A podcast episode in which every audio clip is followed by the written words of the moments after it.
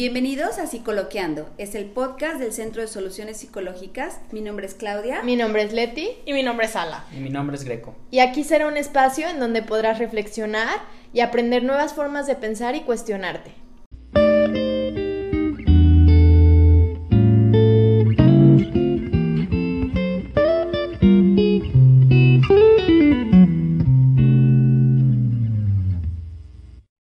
Hola, mi nombre es Claudia Aguirre. Y mi nombre es Leti. Mi nombre es Alejandra. Mi nombre es Greco. Y somos del Centro de Soluciones Psicológicas. Y nos preguntábamos si ya estás preparado, preparada para el inicio a clases. Y la gran pregunta es, ¿podemos asumir dos funciones, la escuela y la oficina, en un mismo lugar? ¿Cómo se llevan el homeschool y el home office? ¿Creen que es posible que esto se pueda asumir en un mismo espacio? ¿Cuáles son los retos? ¿Qué Mm, piensan, equipo? Me, me haces pensar muchas cosas, Clau, porque efectivamente es un reto. Realmente el decir no, no se puede, sería un poco contradictorio con mi forma de pensar, pero eso no significa que el que se pueda va a ser fácil va a ser un reto, va a ser ajustarse y va a ser hacer cambios para adaptarnos a esta nueva era que estamos viviendo, ¿no? En este tiempo. Ala, no sé qué piensas tú. Definitivo, creo que nos agarra en curva esta pregunta, no solo a nosotros, sino a, a todo el mundo que está por el que está atravesando todo esto, porque esta es información que no había habido eh, anteriormente. Esto es algo que se está haciendo conforme pasa el tiempo, es decir, se está haciendo sobre la marcha, no es algo en donde sea, las personas se han podido preparar, sino que más bien hemos tenido que estar improvisando, adaptándonos. Y entonces esto ha requerido mucha atención y por ende también creo que ha habido mucha frustración. Creo que hay muchas cosas que están pasando que tenemos que separar y empezar como a ver poco a poquito y desde fuera. Sí, creo que definitivamente es un reto. Igual para los que nos están escuchando ya van a conocer un poco de nuestra estructura del podcast, pero uno de los puntos que tocamos es como qué han dicho los expertos, qué se ha escuchado de, de la gente que conoce del tema, de, pues sí, de los expertos. Y quizá habla de mi ignorancia, pero la verdad es que yo no he escuchado nada así como muy contundente que hayan dicho las, los pedagogos, las personas expertas en este tema pues ustedes como psicólogas han comentado muchos eh, consejos o tips que se pueden aplicar, pero no hay como una respuesta contundente de, de las autoridades en este tema. Esto habla de la novedad y del reto que es. Así es, así es. Eh, efectivamente, los pedagogos hablan de que hay una estructura eh, eh, remota que puede ayudar al, al, aprendizaje. Los pedagogos creen que es como eh, sistemas de aprendizaje innovatorio y son muy buenos. El, el punto acá, eh, y tocas este tema importantísimo, Greco, que es, y las casas están preparadas para esta virtualidad, muy diferente, hablando de, de, de los términos de un pedagogo, que yo me ponga en un curso en línea eh, eh, para estudiar una maestría, un doctorado, un, un diplomado, yo siendo ya un adulto, a soy un chico de primaria y, tengo que estudiar la primaria en la casa mm, con escasas herramientas para la, para la virtualidad. Eh, entonces, es, ¿será posible llevar el sistema remoto de día con, con una forma efectiva?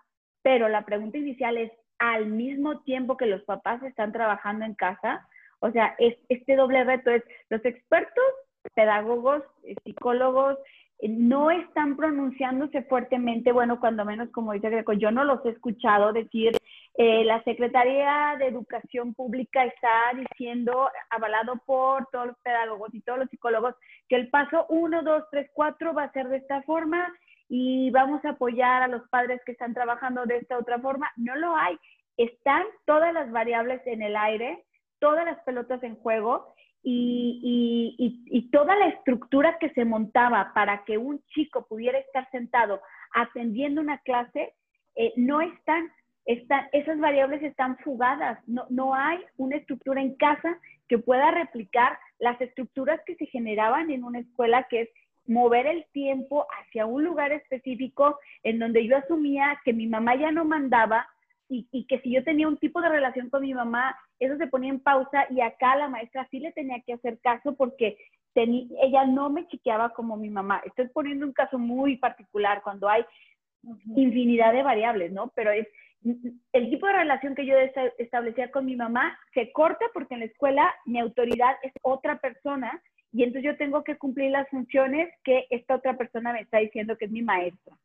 Y mis compañeros no son ya como mis hermanos, yo, se, asumen otras reglas, por lo cual todo lo que una estructura eh, escolar asumía eh, podía dar por resultado ciertos eh, logros académicos que, por cierto, habían estado siendo ya deficientes, ¿no? Tenemos todo este tema de si un chico no puede reprobar, no puede reprobar por, por órdenes gubernamentales.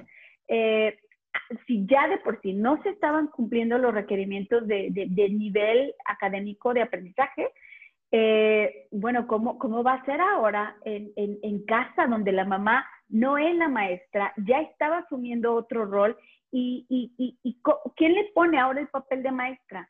O sea, ¿en, qué momento recibe este diplomado, esta, esta estructura para decir, ahora sí me vas a hacer caso porque ahora estoy en rol de maestra? Y entonces es, la pregunta también es, o sea, ahora la mamá, ¿tiene que asumir el rol de maestra?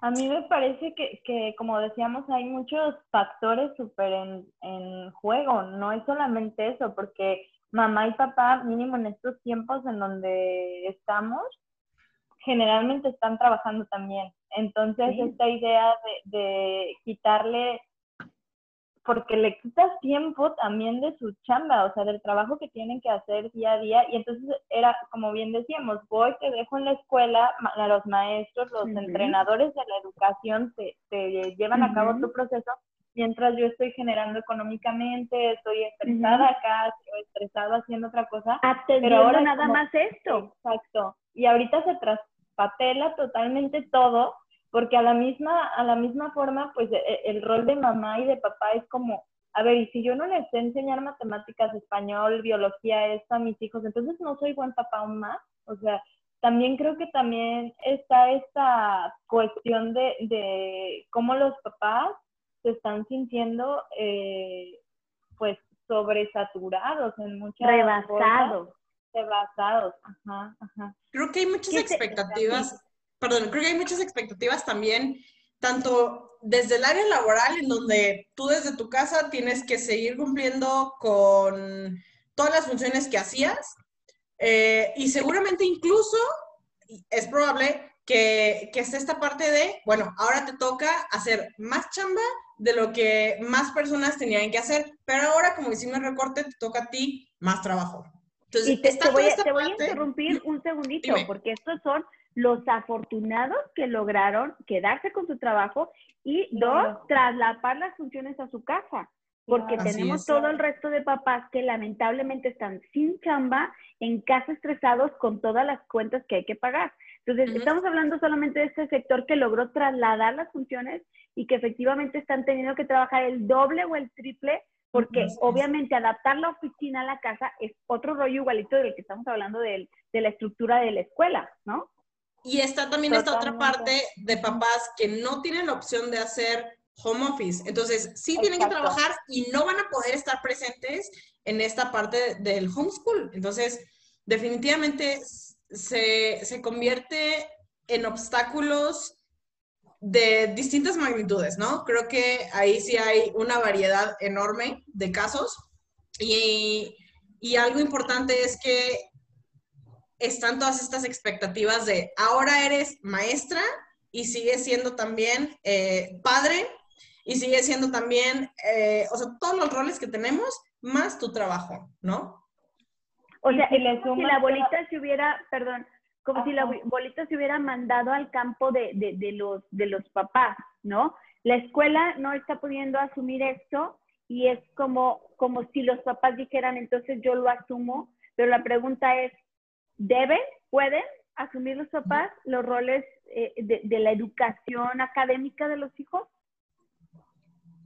Mm, me parece que no del todo, porque si, si hay una maestra o maestro que es el encargado de, esa educación académica. Yo sé que, pues, Clau, tú y yo, que, somos maestros, no nos capacitaron del todo a, trasladarlo en línea. O sea, todo mundo, todo mundo se está enterando que no estamos capacitadas como pedagogas, ¿te das cuenta? Pero somos excelentes maestras y, lo mejor por nuestros estudiantes siempre, Clau, y tú lo sabes. Ok, okay. nos estamos capacitando. Pero a lo que pero esta es una certeza. A lo que voy es eso, o sea, cuando esto se traslada en línea, nos capacitaban como estos cursos de cómo dar clases en forma presencial y cómo obtener la, la atención de tus alumnos de forma presencial. Pero cuando pasas a, la vía en línea, cambia completamente. Te, te estás trabando, Leti. un poco, Leti. De, ah, a ver, ¿dónde me quedé? Vuélvenos a platicar esta parte del traslado de, de, lo que fue la presencialidad de repente a la virtualidad, de estar trasladando todos nuestros cursos que nos habían capacitado un poco para dar la, la comunicación y la enseñanza y el proceso en forma presencial. Pero ahora en la virtualidad, ahí nos trabamos. Y ahora en la virtualidad, pues estamos en este entrenamiento apenas pero nos tocó hacer todo este, pues en el aire, ¿no? Apenas estamos como empezando a aterrizar en este nuevo ciclo escolar que va a iniciar.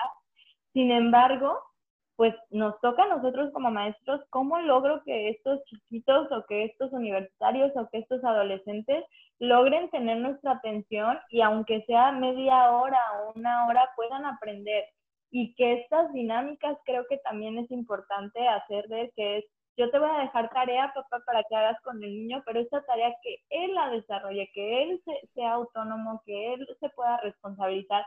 Yo sé que esto está pasando en muchas edades y depende de la edad, me queda claro, pero sí como profesor a veces tenemos que pensar en, a ver, yo tengo papás que seguramente están trabajando, tengo papás que, que no solo tienen a ese hijo, tienen a muchos más.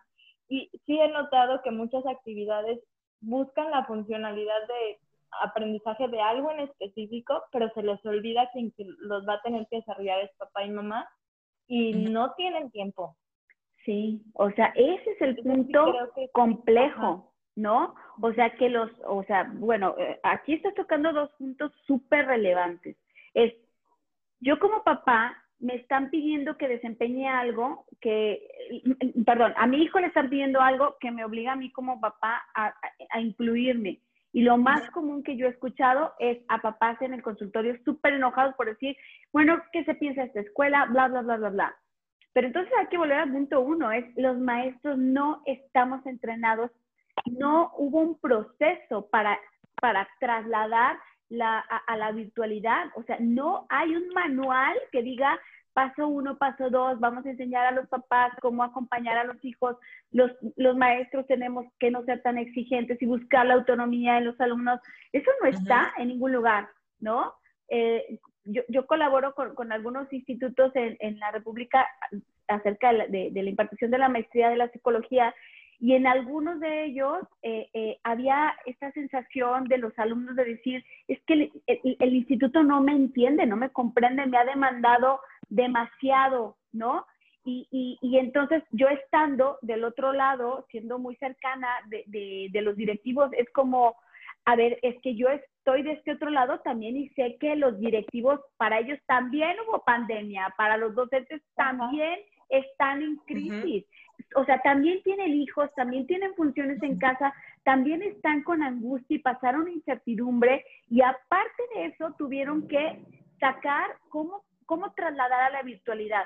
Claro, evidentemente estamos quizás siendo ineficientes, que esta es la pregunta de inicio, es, ¿lo estamos logrando?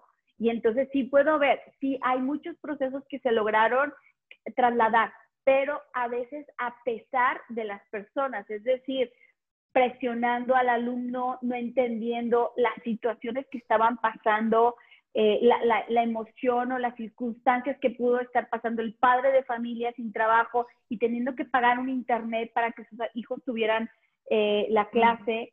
Es decir, ambos lados han, han estado muy desafiados. ¿Y, y, qué hacen, por ejemplo? A ver, a ver, niñas, a ver, no se, no se me ala, alegren. ala, ala. Claudia, Vas, es que ala. sacas tú ideas en donde solamente queremos y queremos y queremos comentar. Y no nos dejas. Ok, ya, suelta el micrófono. Tómenlo. Lo que iba a decir yo era esta parte de, bueno, ok, sí, eh, nos toca poner internet y, y tener todo el equipo. Ajá, tengo tres hijos, ¿qué hago? Exacto. ¿Una computadora para cada uno? ¿O cómo? ¿Un ¿Y qué pasa con el internet? ¿Ustedes, ¿Ustedes no les pasó en, o sea, tan pronto comenzó todo esto de la pandemia, que el internet se volvía una locura? Definitivo. Entonces, que están poner más cosas. sí, Por- y, por ejemplo, en este podcast. Claro. Sí y, y lo que hemos tenido que hacer es dejar las puertas abiertas para que el internet y las ondas pudieran estar entrando.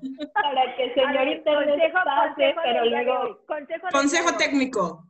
Si el internet no entra a tu cuarto, abre la puerta un poco para que pueda entrar. Creadme que funciona, se burlan de No mí. crean todo lo que nota, dice, es nota. psicóloga, no técnica.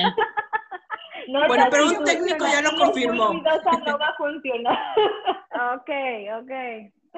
Bueno, a lo Entonces- ahorita que, que Ana y yo nos estábamos interrumpiendo, era que va a sonar súper psicológico esto probablemente para los que nos escuchan, pero hay una cosa que se llama metanivel. Creo que eso está Sí, siendo la bronca, sí, que nos estamos es el quedando en la, en la misma en el mismo nivel, que creemos que todo es igual Ajá. que lo presencial, que solamente es, ah, ok, lo que hacía en presencial, ahora a través de un teléfono, o de una computadora, o de en línea. No, cambia. Tenemos que irnos a otro nivel y comprender que hay muchos factores. Si yo antes como maestra llegaba a mi aula con todo preparado y podía enseñarle a los alumnos y que lograran los aprendizajes, ahora yo no puedo aventar una actividad y decir, bueno, papá, te toca, ¿no? O sea, tenemos que pensar en, sí, nos pueden ayudar papás, pero como si tuvieran estas tareas en la tarde, no como si llevaran la escuela a ellos.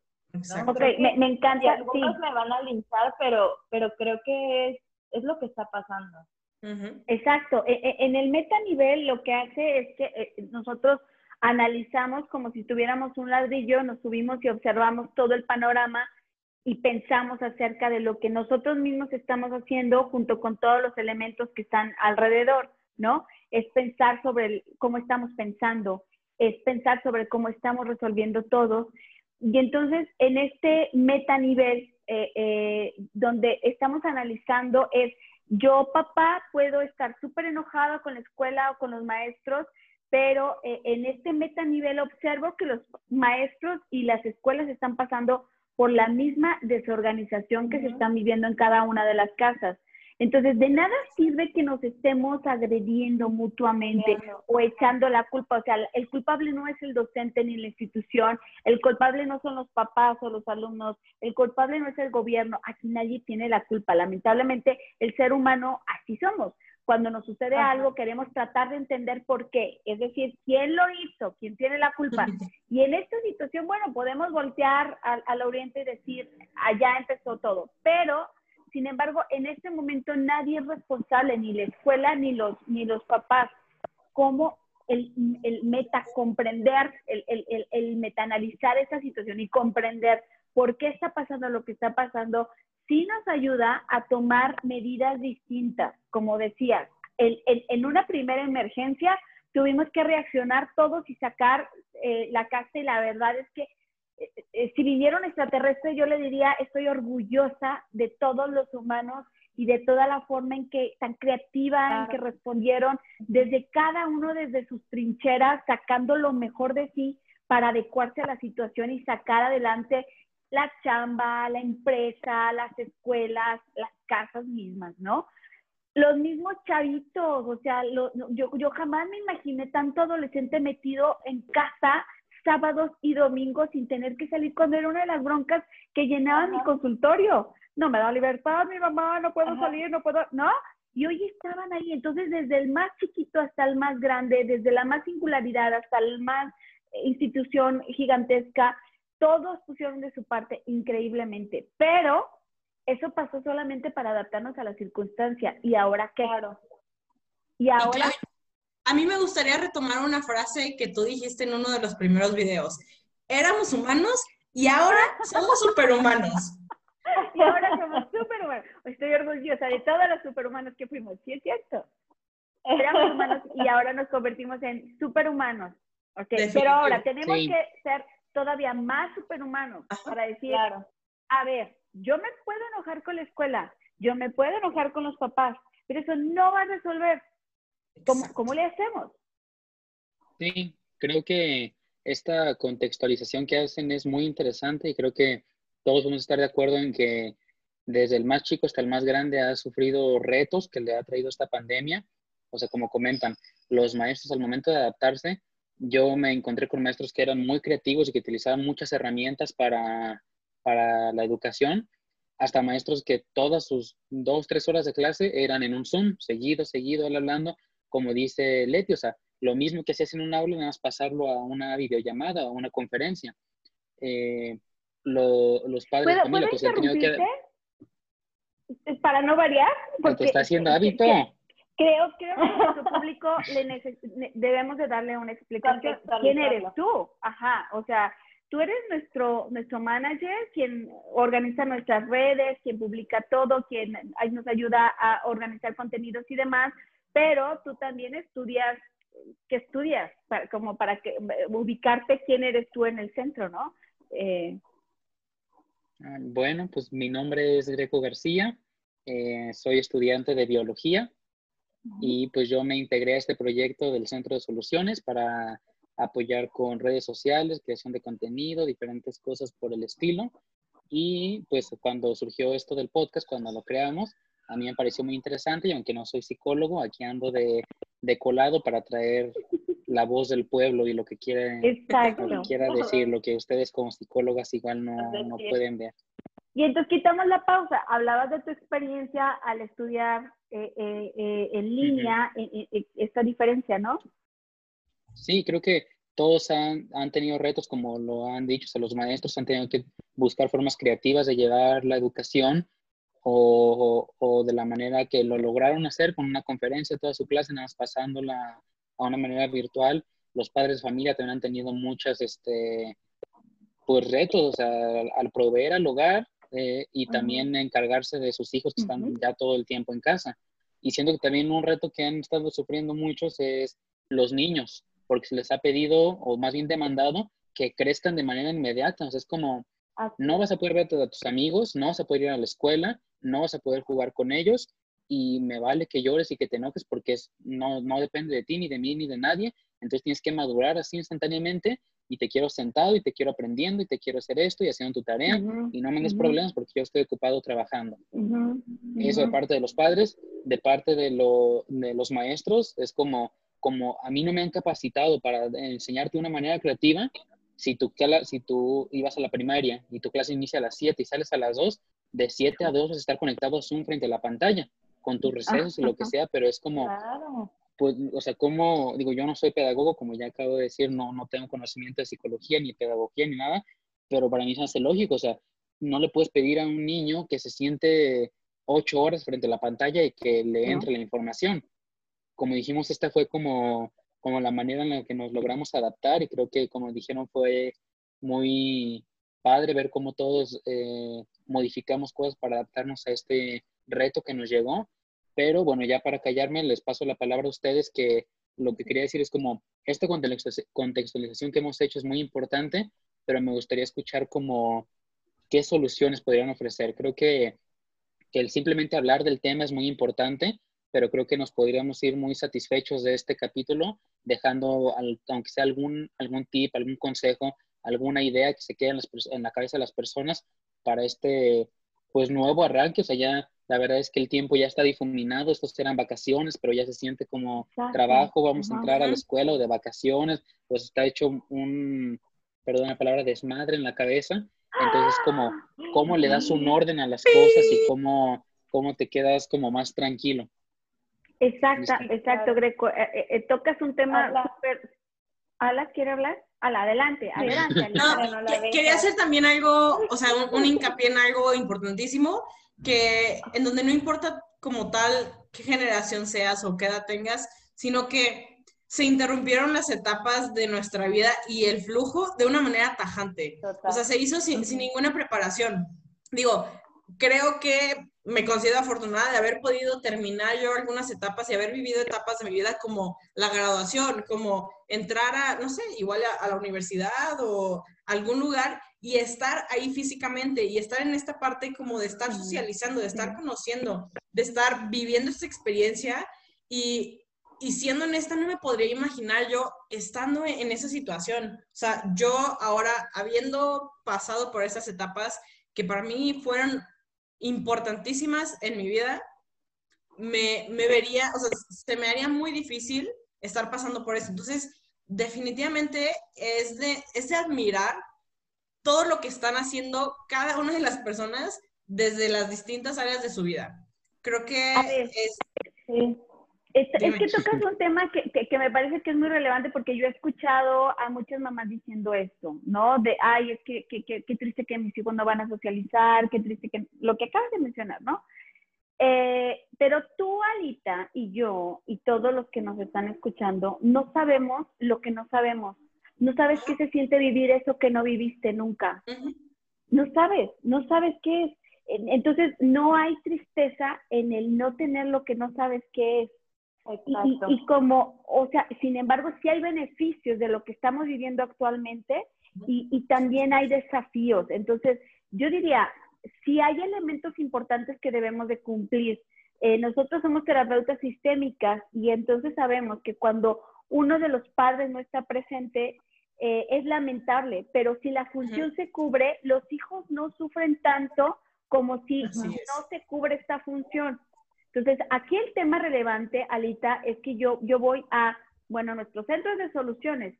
El, el, lamentarnos y estar en esto de, ay, es que no está la socialización, es cómo podríamos generar ideas creativas para que los chavos sí tuvieran socialización cuando no está la socialización de la forma en que nosotros lo conocimos en el momento que lo conocimos. Esta es nuestra realidad. Entonces, ahora ¿qué y, y, creo que justamente esta parte es importantísima en donde los obstáculos que nos llegan, obviamente sin, ninguna preparación, hacen que nosotros encontremos distintos recursos y habilidades que ya teníamos o que desarrollamos y que, y que hasta potencializamos. Exacto. Y yo tengo un ejemplo en, relación a lo... al... Nos quedan 10 minutos, tenemos que correr. Sí, era lo que estaba viendo. en relación a lo... Se nos está Hay que decirle ahorita. Este, ¿Mandé? Es que te, te estabas trabando. No tienes la puerta abierta. No, abre la puerta. mi familia es ruidosa. ah, les decía que como pueden ver estamos en Zoom viviendo la virtualidad con todo lo que pasa y sucede de que si se corta y todo esto. Pero este aquí iba, ah, pensaba en una metáfora. Por ejemplo, Greco, ah, no sé si a ti te tocaron los cassettes.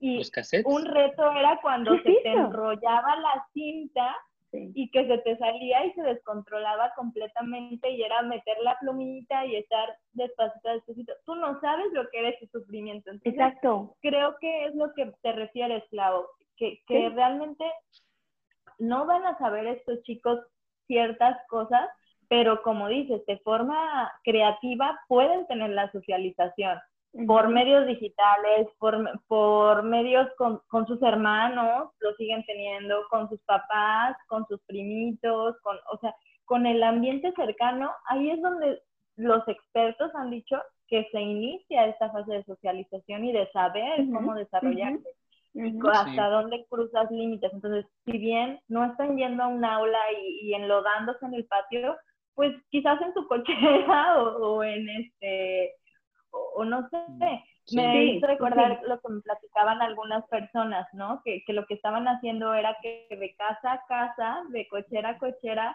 se gritaban, este, se saludaban los niños y ya sabían que no tenían que cruzar, pero ahí jugaban y, ay, mira mi juguete y esto y aquello, ¿no? Si bien la socialización no está siendo, exacto, siendo como nosotros, también es real que ellos nacieron con la tecnología.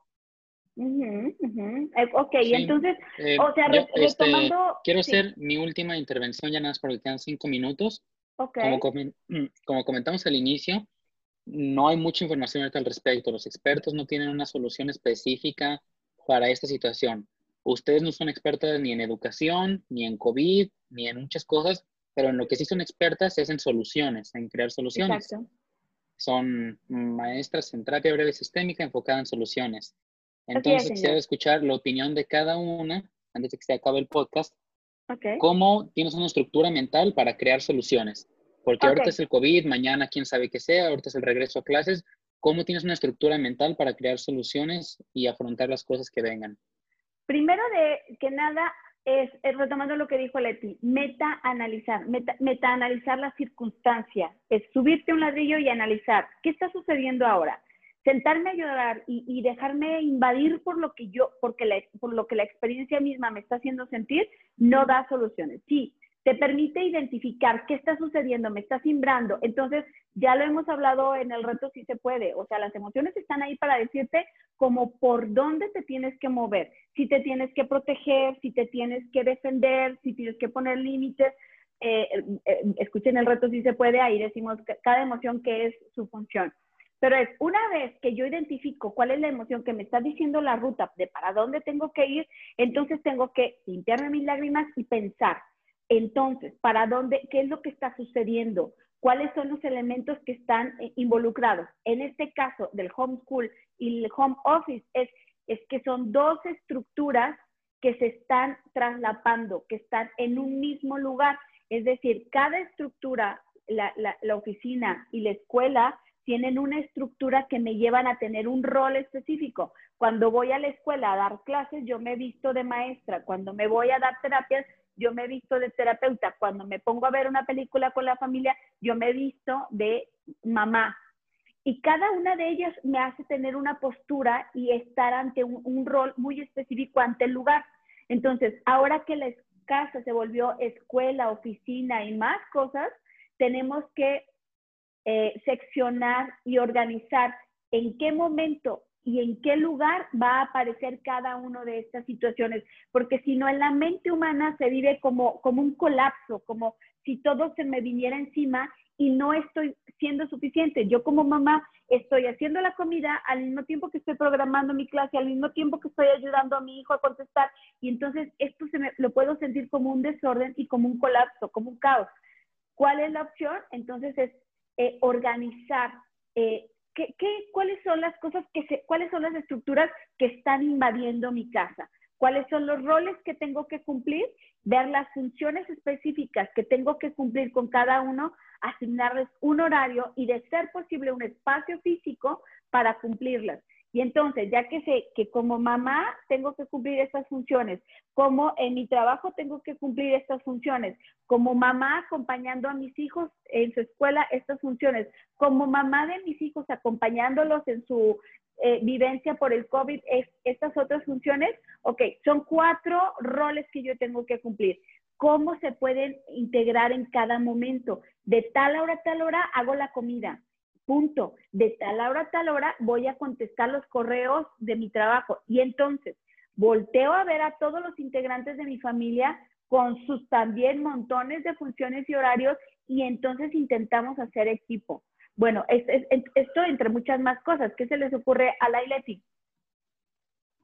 Creo que yo diría básicamente lo mismo por, este, que tú, pero le agregaría también darte tiempo para ti como sí. persona y si tienes pareja, a tu pareja.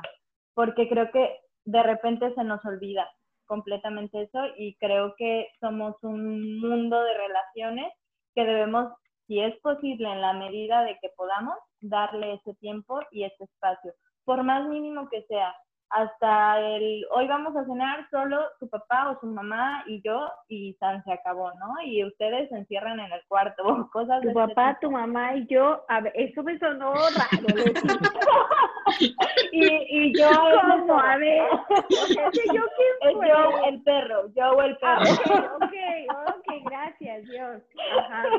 Y bueno, yo para cerrar, lo que agregaría sería el mantener este rol rol activo definitivamente, pero recordando también que tenemos que hacer hasta donde podamos hacer. Ver cuáles son nuestras limitantes, conocer también, o sea, estos límites y ver cómo podemos ir mejorando definitivamente, pero que no llegue a ser una frustración el no poder estar en todo, porque tendríamos que partirnos en 10.000 partes, ¿no? Entonces, esta es una parte importantísima y utilizar las emociones que estemos sintiendo como motivador. No importa si es una frustración, si es un miedo, si es una incertidumbre, si es una felicidad, si es eh, esta energía que hay, pero utilizarla a nuestro favor para seguir mejorando cada vez, para ir viendo qué es lo que se le ocurre a la otra persona y entonces también empezar a implementar un poquito de eso con nosotros, a intentar nuevas cosas y seguir haciendo aquello que nos funciona, que tiene que ver con nuestra personalidad y este, con nuestro estilo, ¿no? Que es lo más importante porque definitivamente creo que es encontrar nuestro estilo, lo que nos funciona a cada uno de nosotros y respetar también lo que otros están haciendo, ¿no? Que le está funcionando a ellos. Entendernos, organizarnos, comprendernos y darnos amor entre todos. Definitivo. Pues bueno, creo que quedaron muchos temas inconclusos, entonces si lo vemos pertinente, igual y Homeschool versus Home Office parte 2 la próxima semana. Eh, si tienen alguna duda o algo en especial que les gustaría que respondiéramos, déjenos en los comentarios. Si quieren necesitar apoyo psicológico, aquí están estas tres terapeutas buenísimas en www.solpsi.com.mx. Y pues bueno, muchas gracias por escuchar. Nos vemos la próxima semana. Bye. Nos vemos.